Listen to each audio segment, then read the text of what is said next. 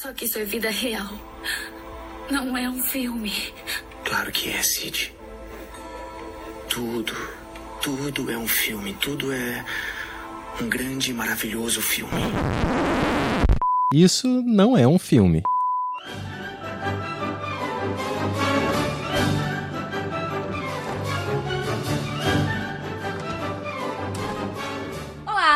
Meu nome é Mariana Ramos, eu sou roteirista e pesquisadora. E eu sou Renata Spitz, diretora, produtora e roteirista. E esse é o Isso Não É Um Filme, um podcast semanal sobre filmes. Todo mês escolhemos um tema e a cada semana vamos falar de um filme dentro desse recorte. E nesse mês de dezembro, né, vamos fazer uma mini temporada só de dois episódios e a gente vai revisitar, né, os clássicos de Natal da televisão aberta. E nesse episódio trouxemos um double feature da maior franquia de Natal da história.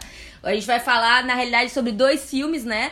Esqueceram de Mim 1, de 1990, e Esqueceram de Mim 2, de, é, Perdido em Nova York, de 1992. Ambos dirigidos é, de, pelo Chris Columbus e escritos pelo John Hughes. Mas antes de entrar nessa conversa, né, vamos, como de costume, falar das nossas redes sociais. Out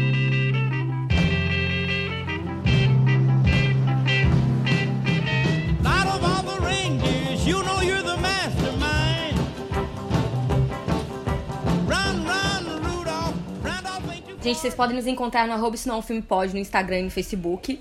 No Twitter, vocês podem nos encontrar no arroba Não É Um Filme. E vocês também podem mandar e-mails no isso não é um filme pode, arroba gmail.com. Lembrando que é tudo junto e sem acento. Isso e assinem nosso feed, compartilhem com os amigos e deixem reviews. Lembrando que vocês podem ouvir a gente no Spotify, no Apple Podcasts e no Google Podcasts, também no Deezer, no Anchor e no Castbox. Vamos então pro programa? Run, run, Rudolph. Santa's gotta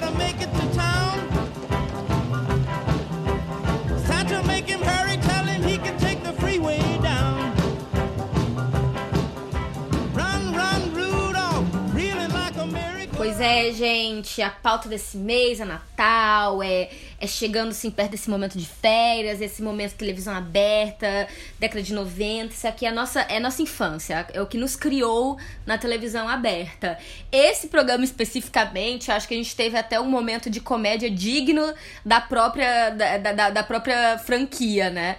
É, eu achava que a gente ia falar sobre Esqueceram de Mim 1, Renata achava que era Esqueceram de Mim 2, então decidimos falar sobre os dois, sendo que cada uma só assistiu um deles. Exatamente, olha, eu não lembro de nada do primeiro, eu só vi o Nova York, eu fiquei com Nova York na cabeça, Nova York, Nova York, Nova York, se perdeu Nova York, e foi isso. É isso, mas assim, basicamente são.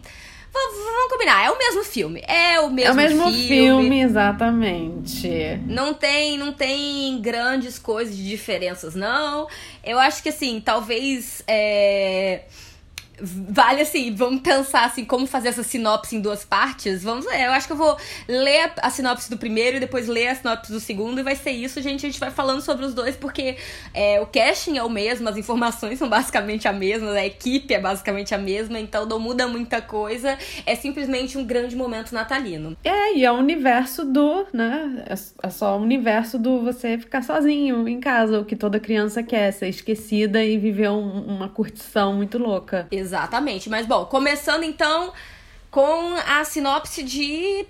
Primeiro esqueceram de mim, né? Um menino de 8 anos, né? Que gosta de fazer uns. Tra... que dá trabalho, né? É, tem que proteger sua casa de um. de uma, uma, uma dupla de assaltantes. é, quando ele é acidentalmente deixado sozinho em casa pela sua família que sai para. É, para as férias de Natal em Paris. E o 2, Coitado. né?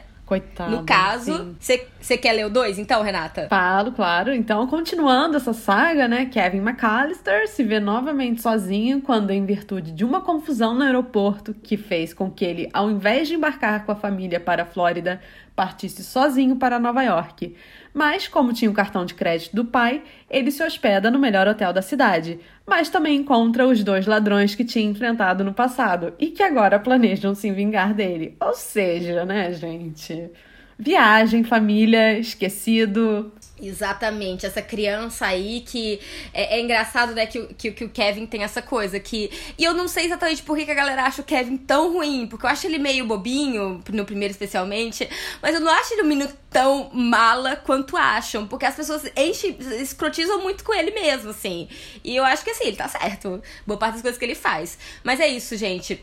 Passando uma ficha técnica rápida, né? Os filmes estrearam com cerca de dois anos de diferença, né? O primeiro em novembro de 1990 e o segundo em novembro de 1992, né?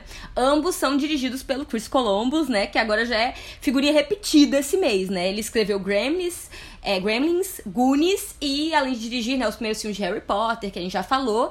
E hoje em dia ele tá trabalhando nas continuações dessas franquias ali da década de, de 80, né? De 80, 90, na realidade, né?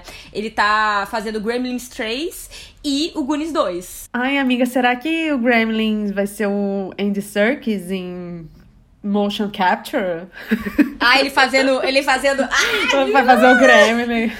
Ai, podia, né? Podia. Ia ser. Eu acho que especialmente assustador. Eu tô, tô, tô, tô, com um pouco de medo, mas não sei. É isso. E, né, no caso aqui, os dois filmes do Esqueceram de Mim foram roteirizados pelo grandiosíssimo John Hughes, gente. Responsável, assim, pela década de 80 toda da adolescência, né, e juventude, né. Clube dos Cinco, Curtindo a Vida Doidado. E aí outros filmes também, tipo Beethoven, que também é um clássico infantil. É, Férias Frustradas, que é um filme com o Chevy Chase, que aí também é uma, uma grande franquia. Denis o Pimentinha, sabe? Basicamente tudo. Que, que, que tinha para fazer, levou, o cara foi lá e fez. É, levou a década de 80 nas costas né? Nossa, e parte da década de 90 também, assim, é assustador. Eu fico, gente, como pode? Só uma pessoa. E, né, Sim. no casting, assim, é um casting que eu acho, assim, olhando hoje em dia ainda mais, assim, é perfeito, né? O Macaulay Culkin, né? Ele faz o Kevin McAllister. Temos o incrível Joe Pesci trazendo aqui, sim. fazendo Harry Lime. Segue aí, Renata. Bandido, sim. Tem o Daniel Stern como Marvel Merchants, que os dois, né, o Joe Pesci e o Daniel Stern, são os bandidos, né? Vamos lá. Exatamente. Tem a, a Catherine O'Hara como a mãe, né, do, do Kevin, que é a Kate McAllister. Tem o John Hord, né, como Peter McAllister. Tem o Devan Ratrai como Buzz McAllister, que é o irmão mais velho, né, do, do Kevin, que eu acho esse irmão, meu Deus, quantos problemas ele tem. Tipo, 30 anos, o irmão de 8, e ele fica enchendo o saco, sabe? Exatamente. Temos a Hilary Wolf como a Mega McAllister. Aí no caso do 2 tem a Brenda Fricker, que é a senhora do pombo. Também no 2 tem Sim. o Tim Curry, né, que é o recepcionista do hotel, Mr. Hector. Sim. Tem o Rob Schneider como Cedric, gente. Sim, ele faz esse Morta. filme, ele é o maneiro do hotel. Exato. Morta, tem o Ed Bracken, gente. né, que faz o senhor. É, não, o Rob Schneider é tipo assim, que morte, né? Mas enfim. E tem o Ed Bracken, que faz o Duncan, que é o velho, né, do filme 2 também. E a Dana uhum. Ivy, como a Maureen Stone. Exatamente, né? Esses, assim, realmente o, o segundo filme acaba tendo um, um, casting, assim, especialmente com Tim Curry, né? É, saído ali de. É, como é o nome? Let's do the time walk again. Ai, que ah, sim, amado. Rock Horror Show. Rock Horror Picture Show. E, nossa, gente, assim, só nomes incríveis. Rob Schneider aí, né? ali como maleiro, né? Então, assim, é. Ah, eu amo, porque, enfim, depois eu conto uns detalhes do filme. Exatamente, são momentos aí. Mas então é isso, gente. Nessa temporada, nessa micro temporada, temporada menos séria e mais divertida, realmente trouxemos filmes de, de Natal, né? Essa. essa, essa...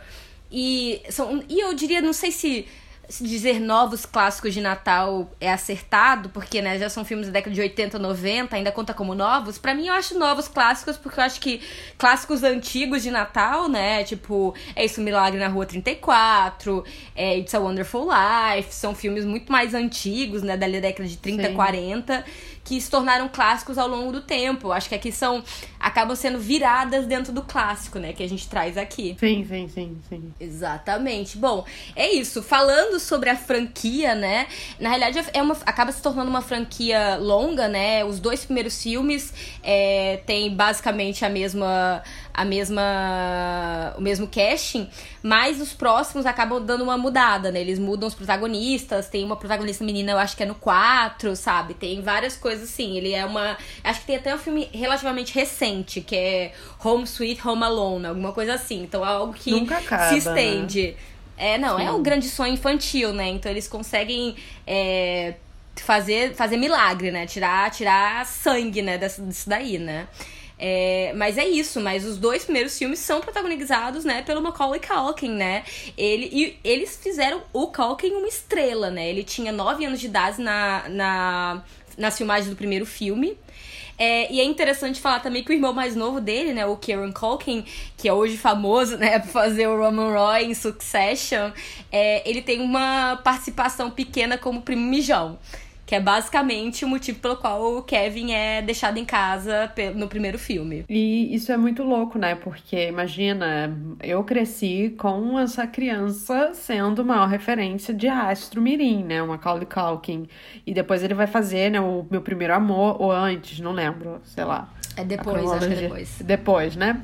Enfim, uhum. e é uma ascensão né, complicada, né? Coitado. Tipo, é, é muito louco. Foi é, do estrelato a uma questão muito conturbada, familiar, né? Do Macaulay Culkin. E aí, hoje em dia, ele nem faz mais filme, né? Tá de boa. É, é ele, eu acho que agora ele tá meio que voltando mais pra atuação. Ele faz é, American Horror Story, se não me engano, ele tá em algumas das temporadas. É, eles têm uma. Assim, a família Culkin tem uma, uma história muito complexa. O pai deles era ator, né? Em Nova York. É uma família enorme, né? Eu acho que eles são. Eu acho que é a irlandês, alguma coisa assim, até por esse nome Culkin, acho que é uma coisa meio disso, assim, então é uma família enorme, acho que tem umas seis ou sete crianças, todo mundo morava num apartamento de um quarto, o pai era ator, mas nunca deu muito certo, e o menino começou a dar certo, então acaba que, e é isso, ele realmente se torna o maior nome da infantil da década de 90, né? E diversos filmes, o pai controlava a carreira dele muito de perto, inclusive diziam que era meio inferno para produtores e diretores, porque o pai dele ficava fazendo exigências meio malucas, e não não por pela por saúde ele, pela criança, bem-estar. Né? é, não pela criança, só por poder fazer exigências, sabe? Sim. Não era. E aí acaba que o Macaulay se emancipa da família, né? Porque se dá uma. Quando os pais se separam, gera uma briga enorme pela, pela fortuna, Fortuna. dele, da criança. E ele se emancipa da família. E aí tem todo um problema de drogas por muito tempo. E não sei o quê. Uma amizade muito conturbada com o Michael Com Jackson, Michael né? Jackson, sim. Exatamente. Conturba conturbadíssima com o Michael Jackson, né? Ele é uma das pessoas que defende o Michael até hoje, né? Teve uma, uma relação muito próxima. Inclusive, aparentemente, ele e o Kieran dormiam na cama com o Michael Jackson. Então... Jesus São Christ. momentos- O pai deixa. Eu acho muito louco isso, né? Tipo, o pai controlando a carreira do filho e deixa o filho ser amigo do Michael Jackson, velho. Vai lá dormir com o velho, vai. Pode. É, com, é com o velho com o macaco, né? É, vai no macaco, exato. Vai, tranquilo. Nossa. De boa. Não, é, é uma história muito complicada. Eu acho que um pouco do que é, até a gente que trabalha com audiovisual sabe, né? Essa, essa coisa toda de, de Astro Mirim, né? E a família de Astro Mirim é muito mais difícil do que Astro Mirim, gente. Astro Mirim é, tipo assim, é tadinho, é da... Via de regra, dá pena. A família que é, tipo assim, difícil. Exatamente. E Imagina pra criança, né? Ver que a sua família tá brigando pelo seu dinheiro, né? Exato, não, Não e pelo seu dependendo de você. É, e dependendo de dependendo. você, né? Tipo, a família toda depende de você monetariamente pra se sustentar, né? Então é, é isso.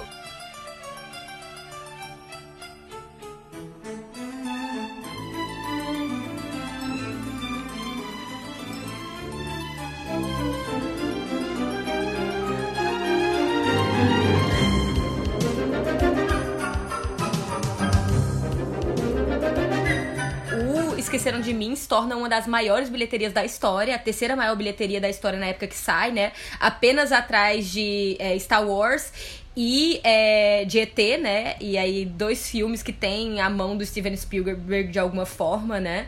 É, Star Wars menos, mas assim, é tudo a mesma galerinha, né? Todos os mesmos amigos ali, né? Se metendo. É, e é, é todo um certo grupo, né? E acaba se tornando, eu acho que ele é o filme de Natal mais com, sabe, com maior. Ou não, minto, eu acho que é a franquia com maior números e tal, até eu acho que Hangover 2, uma coisa assim. É, então é muito recente conseguiram destronar o lugar dele como em termos de bilheteria, que realmente é um sucesso, né? Sim, sim, com certeza. E acho que ocupou muito tempo, ainda ocupa o nosso imaginário, né? Um Esqueceram de Mim, sabe? Isso, é, nossa, já é, culturalmente faz parte, né, da nossa existência lembrar disso no Natal e blá blá blá, lembra do filme, os bandidos em casa, as traquinagens, enfim. Acho que povoou muito né, o nosso imaginário. É, e eu acho assim que para além de só Natal, né, eu acho que aqui no Brasil, como a gente talvez não tenha tanta essa coisa de esse Natal branco americano, né, de tipo de, de neve, é um filme que acabava passando em vários momentos do ano, né? Tipo assim, é uma Sim. coisa meio meio a Lagoa Azul, né? Que assim, passava constantemente. Então você vivia, você crescia assistindo. Se você estava assistindo televisão durante a tarde, você ia estar tá, efetivamente assistindo Esquecendo de Mim em algum momento do ano. Sim, sim. E como a gente falou anteriormente, né? Esse foi uma ideia do John Hughes, né? E ele teve essa, esse insight quando ele estava de férias, obviamente, né? Imagina pensar Saindo uma criança sendo. É, uma criança sendo esquecida, né? Não, eu ia dizer não, porque ele disse, segundo, segundo que dizem entrevistas com ele, é isso. Ele tava arrumando as coisas para sair de férias.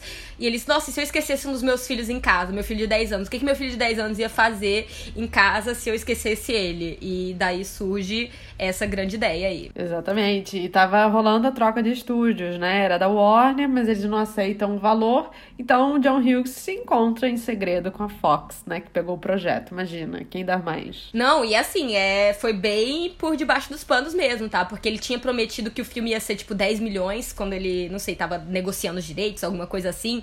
Mas quando ele começou a ver que ia ser mais caro, e a Warner não queria não queria aumentar o, o, orçamento mesmo. E ele se encontra em segredo com a galera da Fox, com coisa que é proibida, né? Até porque, tipo, se o projeto não tá até em turnaround, você não pode mostrar para ninguém e tal. E ele fez tudo isso, mas quando aí a Warner disse não, a Fox já tinha dado sim.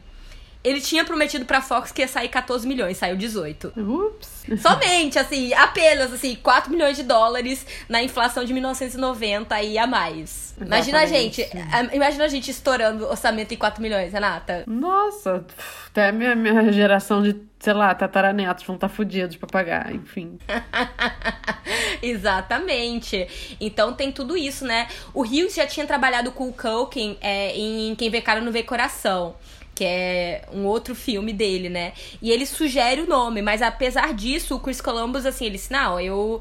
Eu sou, né, eu vou, eu tenho que fazer o meu trabalho direitinho. Então ele entrevistou tipo 200 crianças para o papel, mas gente, por favor, é, né? Era um astro, era um astro. Um, a, um astro é um astro, um astro é assim, quando a câmera gosta de você, a câmera gosta de você, e é o caso. Sim, e uma coisa interessante, né, que você colocou, que o Robert De Niro e o John Lovitz, eles recusaram, né, o papel dos bandidos, né, que ficou pro Sim. Joe Pesci.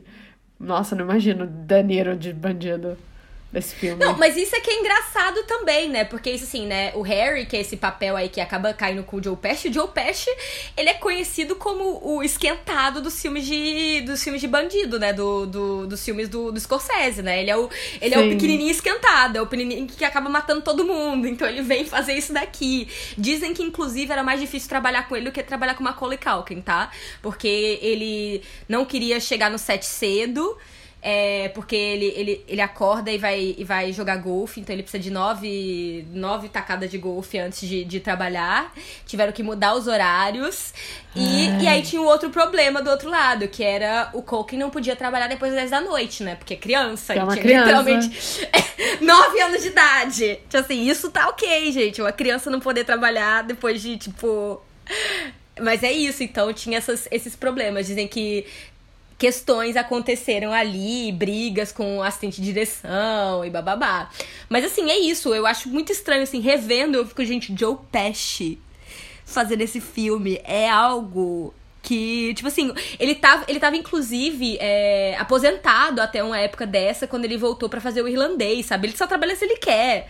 Ele é essas pessoas assim, que, tipo, ele, ele desistiu disso, ele tá assim, ele tá muito de boa com a vida dele pra ter que trabalhar. Sim, tomando drink na piscina, imagina. Fala sério, pra que trabalhar? É, e, e dizem até que ele também achava meio desrespeitoso as falas que ele tinha, que o roteiro não tava no nível que a atuação dele podia chegar. Mas, Mas ele tem é uma óbvio, coisa muito gente. boa. Ele tem uma coisa muito boa, que a coisa dele de falar, de falar palavrão, que ele fica fazendo meio gibberish, que é tipo. É muito Sim. Looney Tunes. É muito Looney Tunes. É assim, é tipo incrível. Quando ele faz, eu digo, gente, você tá de brincadeira. E aparentemente é algo dele mesmo, assim, não era algo que necessariamente estava no. Escrito daquele jeito, é algo que ele acaba absorvendo. Sim, sim. E o, é muito curioso, né? A casa do primeiro filme tá no Airbnb, né? Pra quem quiser Uhum. lá fazer umas diversões e blá blá blá. Enfim. Exatamente. Sim, o John Williams, né? Ele fez a trilha sonora original e ela concorre no Oscar, né? Então, também temos aí Exatamente. um mérito pro filme. Um mérito. Exatamente, tanto a trilha, né, mas também acho que a, a música principal, né, a- o tema do filme também concorre como melhor música e tal, e assim, né, impecável. É, novamente, como eu disse, assim, apesar de não ter o Steven Spielberg como necessariamente na produção, é ele que, que consegue o Williams para, a, para fazer a trilha. É, que é- eles trabalhavam juntos, né, trabalhavam bastante juntos. Inicialmente queriam outros nomes, queriam outro nome pra pra fazer isso, mas esse nome cai porque o cara vai trabalhar em algum outro filme X, e aí vem John Williams e traz aqui, né? E aí concorre um Oscar com filme infantil. Como não, né? Talento, né? Talento, exatamente.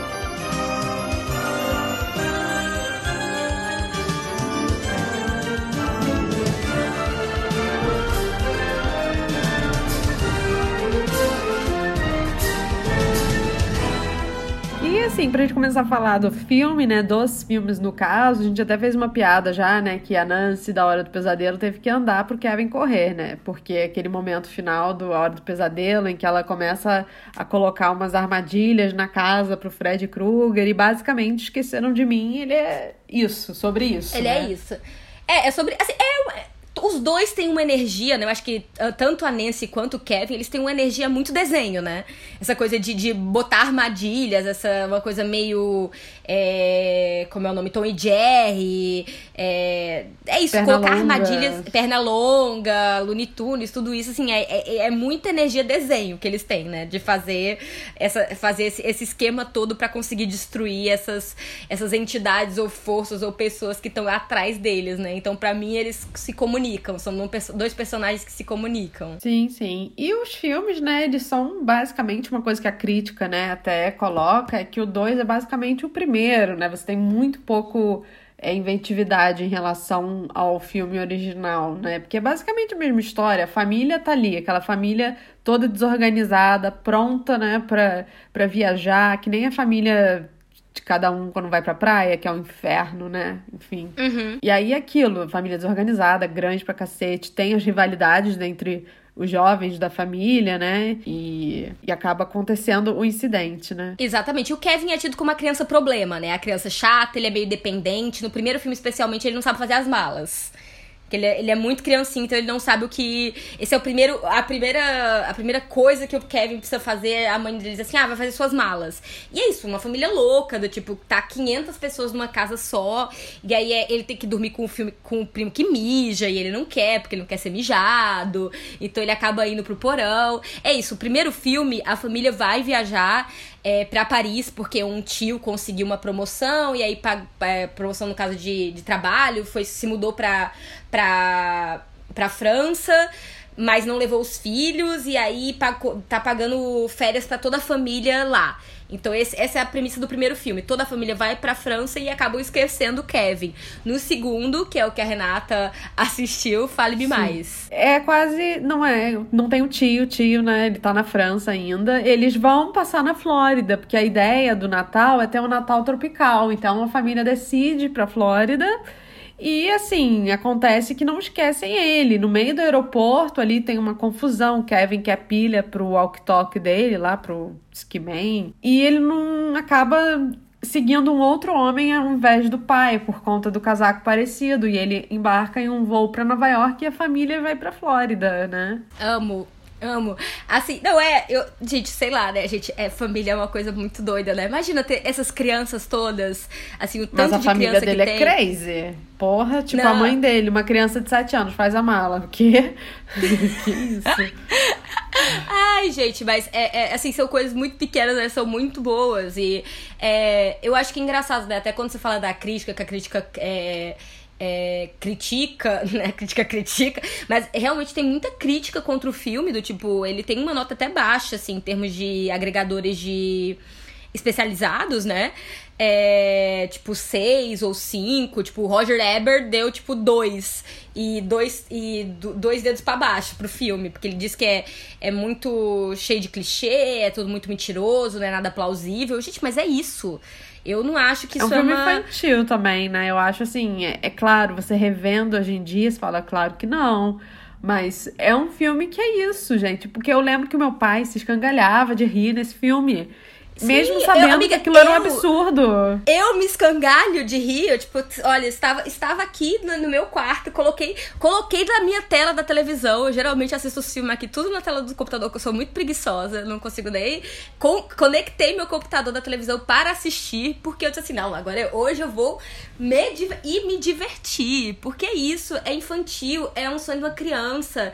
E, é, assim, algumas pessoas, assim, tipo, muita gente fala muito bem da, da, da atuação dele, mas tem gente que também critica, que diz que é muito.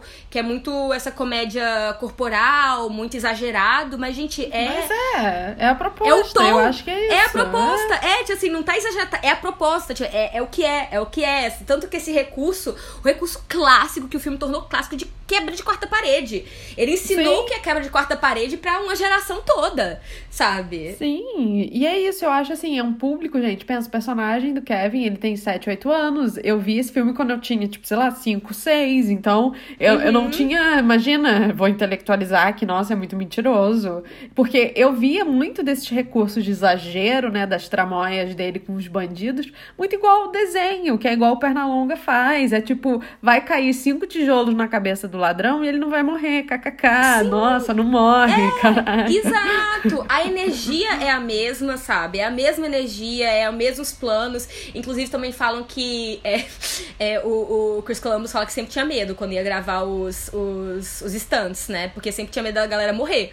Porque eles treinaram com as com aqueles coisas, aqueles cabos, né? Só que na hora de fazer, na hora de, assim, porque os cabos, né, de te segurar pra quando você cai, não morrer e tal. Só que na hora de gravar, o jeito que ele que ele blocou a cena, não podia ter o cabo, então os caras tinham que cair sem nada, tipo, aquilo dali tudo né, foi tipo, é, nossa, é assim. É uma videocassetada sem fim. É a energia dos anos 90, gente. Videocassetada do Faustão. É, tem um momento do filme, a partir do momento que ele começa a fazer as armadilhas, né? Isso tanto do 1 quanto do 2, que aí o filme é só isso. Só os ladrões, Aham. a consequência das armadilhas. E é uma grande videocassetada do Faustão sem fim.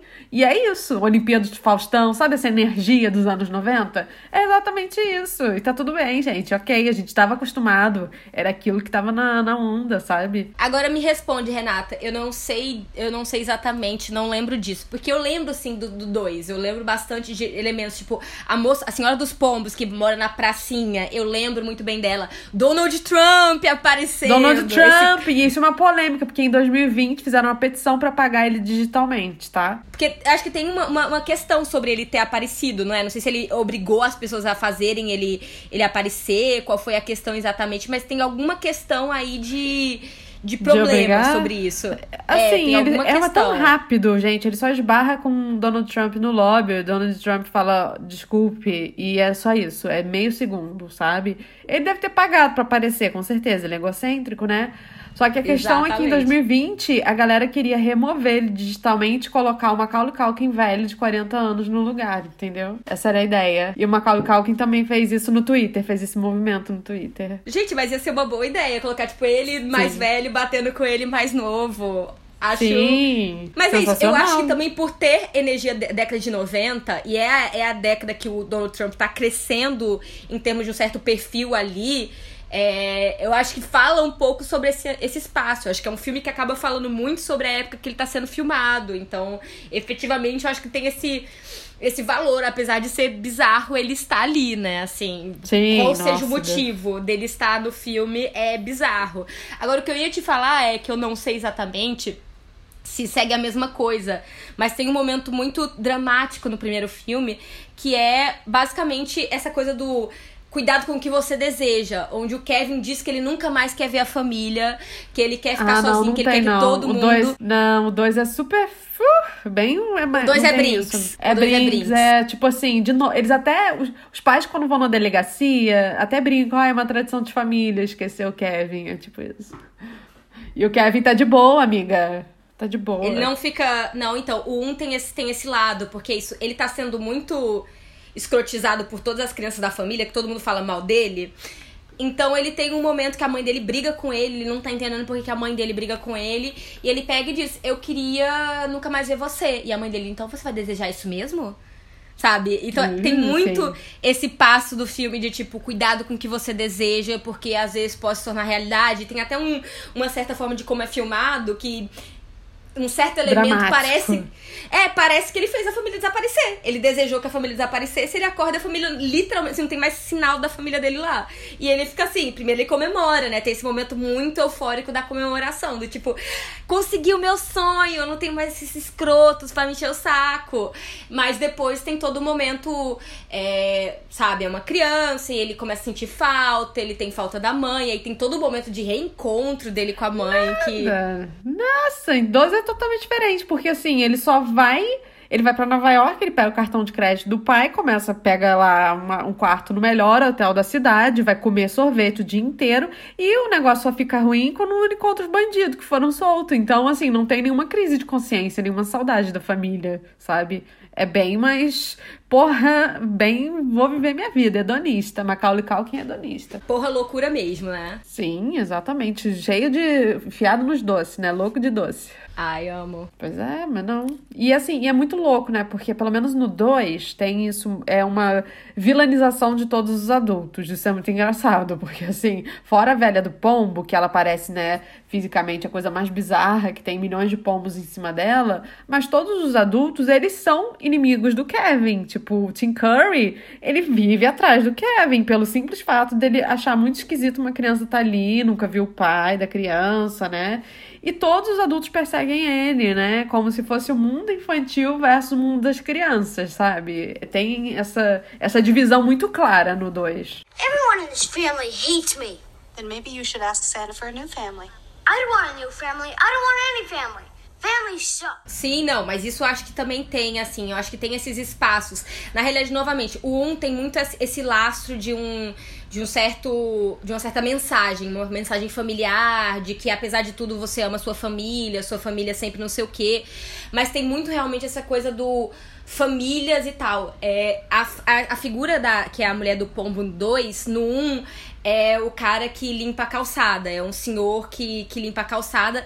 Que o irmão do Kevin, antes deles viajarem, né? Conta pro Kevin que ele matou a família toda. E que por isso que ele é sozinho. E que ninguém nunca conseguiu prender. E o Kevin fica encontrando ele o filme todo. E fica com medo, né? Tipo, porra, se ele ma- matou a família toda, o que, que ele vai fazer comigo, né? E eles têm um momento lindo na, na, na igreja. Que eles se reencontram e o cara fala: Não, porque eu briguei com meu filho no Natal e eu nunca mais vi meu filho. Então, isso dizem que foi uma reescrita, não que não deram o, o crédito para o Columbus, pro Chris Columbus, que ele colocou é, esse personagem. E essa coisa mais, sabe, de uma mensagem, não sei o quê. Mais de- humano, né? Uma mensagem É. natalina, vai. é, exatamente, do uma mensagem natalina, uma segunda Natal. chance, tipo, ah, segunda chance. Tanto que uma parte disso é o Kevin. O Kevin entra em contato com esse senhor e ele diz, vai falar com o seu filho. Que é o Kevin, Sim. né? Tipo assim, é, tipo, tem essa coisa, tem esse espelhamento dos dois, né? E o Kevin muito novinho e ele muito velho.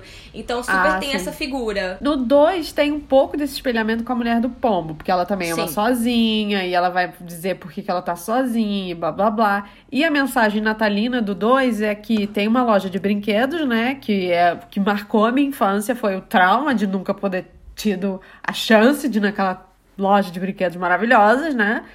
E ah, o dono da loja vai, tá juntando dinheiro, né, do Natal e vai doar tudo pro Hospital das Crianças. E os bandidos querem roubar esse dinheiro. Então, o objetivo.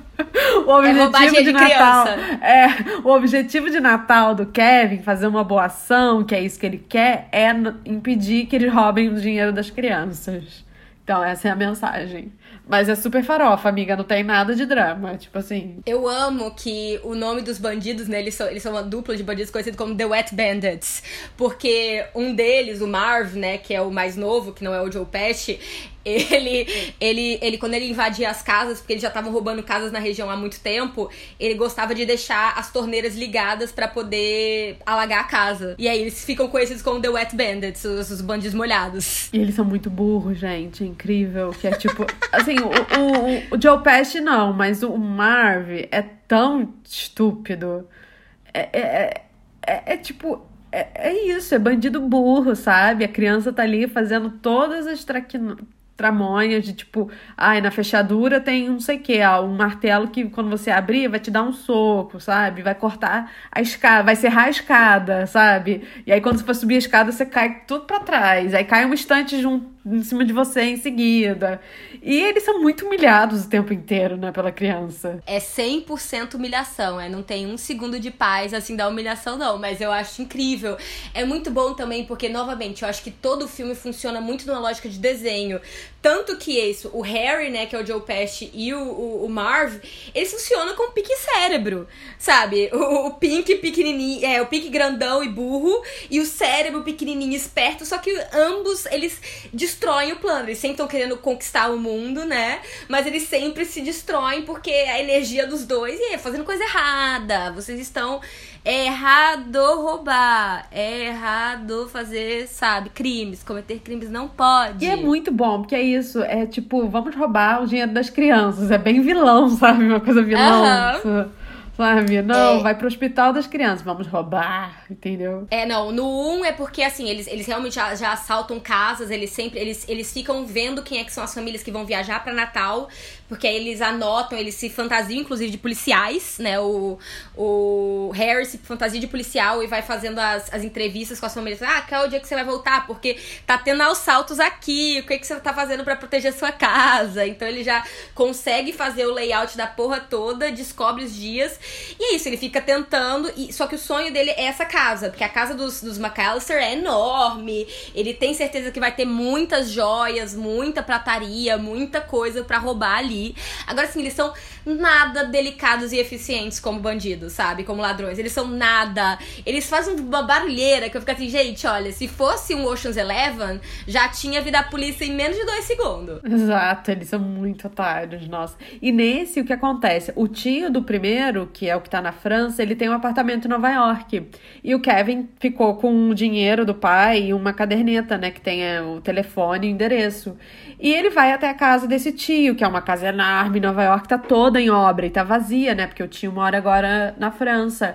Então é nessa casa que ele vai atrair os bandidos para fazer a mesma coisa que ele fez no primeiro, né? Montar armadilha, jogar querosene na cabeça do cara, umas coisas assim, sabe? Porque é tudo nesse nível. É tijolo na cara, querosene no cabelo, entendeu? Não tem nada. É a mesma coisa. Okay. É literalmente, eu acho que eles até é isso. Eles até os, as gags, né? De, de como eles batem nos caras, como é, que, como é que o Kevin faz. É a mesma coisa, porque no primeiro filme tem esse, essa cena clássica que é quando ele bota um, uma coisa de. Ai, nem sei como é que ele faz aquilo. Como é que essa criança faz isso?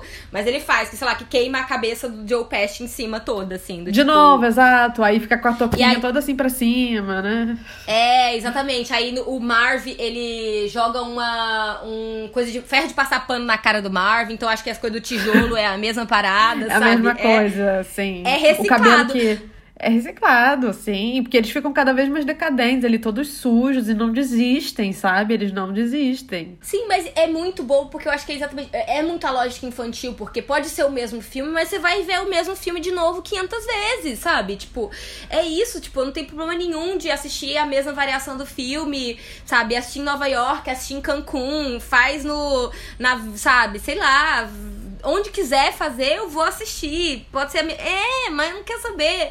É, o valor tá naquilo, tá na repetição mesmo. Acho que tem muito dessa comédia dessa comédia Sim. corporal que tá dentro desse, desse registro da, da, repetição, repetição, repetição. Exatamente. E teve um momento né, da comédia ali no início do próprio cinema que era super corporal, saca? E isso Sim, repete, exato. vai se atualizando.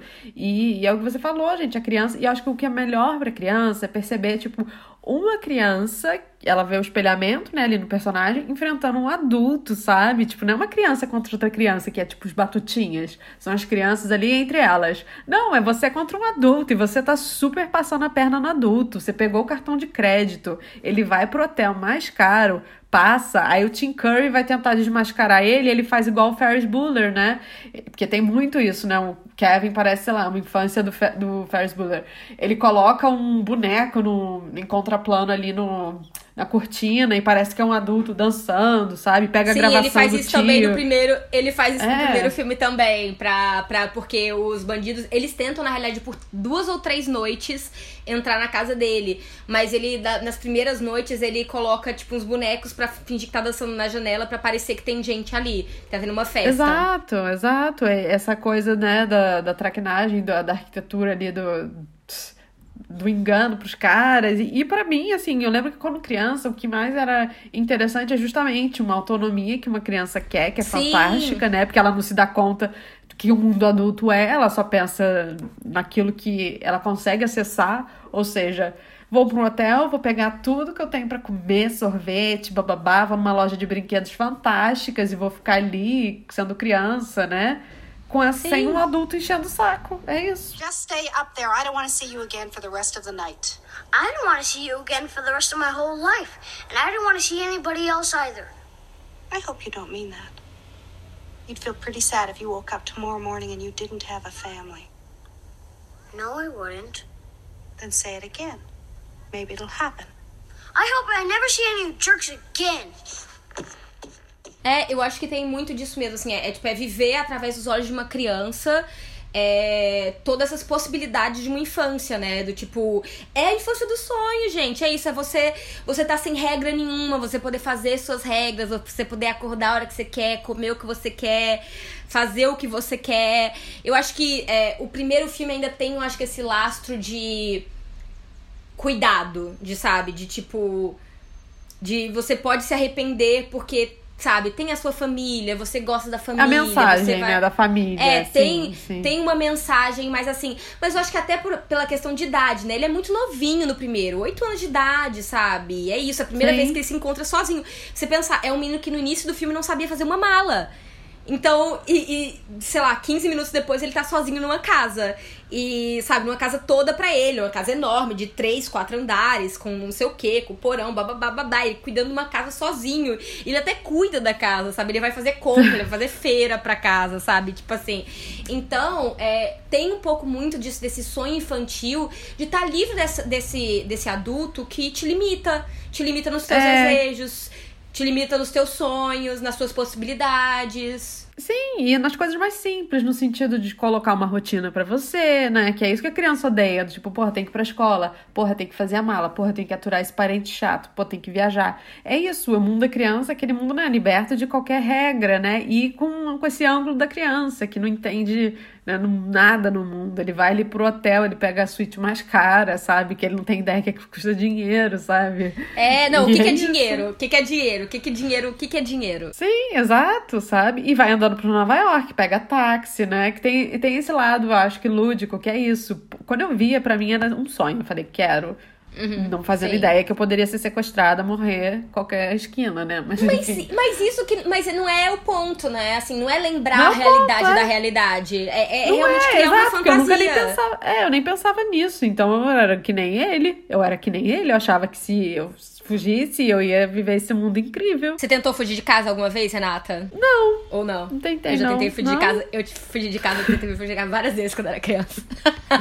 E quando conseguiu, não, amiga. Amiga, não, óbvio que não, amiga. Óbvio que não. Você chega até ali, sabe? Eu já- nossa, eu, eu, eu, eu juro, essa energia desses filmes, desses filmes infantis, dessas dessa época, tipo isso, é, Stand By Me também, que tem uma energia muito de crianças fazendo e vivendo a vida. Nossa, eu adorava isso. Sei lá, eu acho que uma vez eu, eu, eu fugi de casa, gente, olha.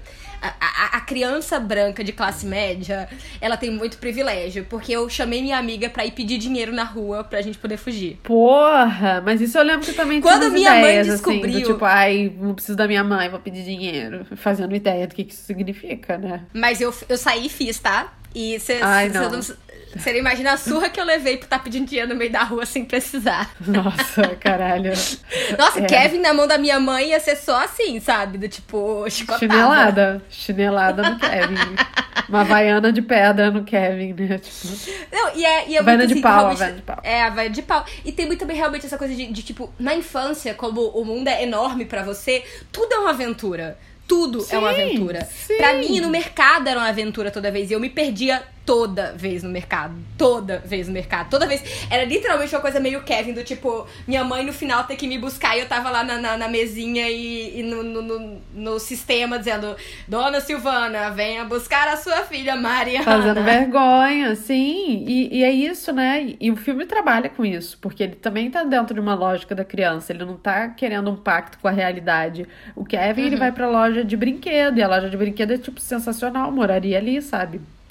Sim. Essa é a reação de toda criança quando vê aquilo, sabe? Exato. E eu acho que a diferença do 1 pro 2, né, é exatamente isso, né? Você dentro da sua casa, quando você não tem a sua família e, e esse sentido de liberdade, e depois no 2, né, você meio que no mundo, né? E aí você conhecendo as coisas mais legais do mundo. Sim, com certeza. Eu acho que tem realmente essa coisa muito mais. é, Assim, efetivamente, porque é um. Apesar de ser muito igual o filme, né? Muito parecido, as ações são basicamente iguais. Tem essa coisa, é uma continuação. Geralmente, continuações, até pensando numa lógica de horror, tipo, a segunda tem que ser maior e melhor, né?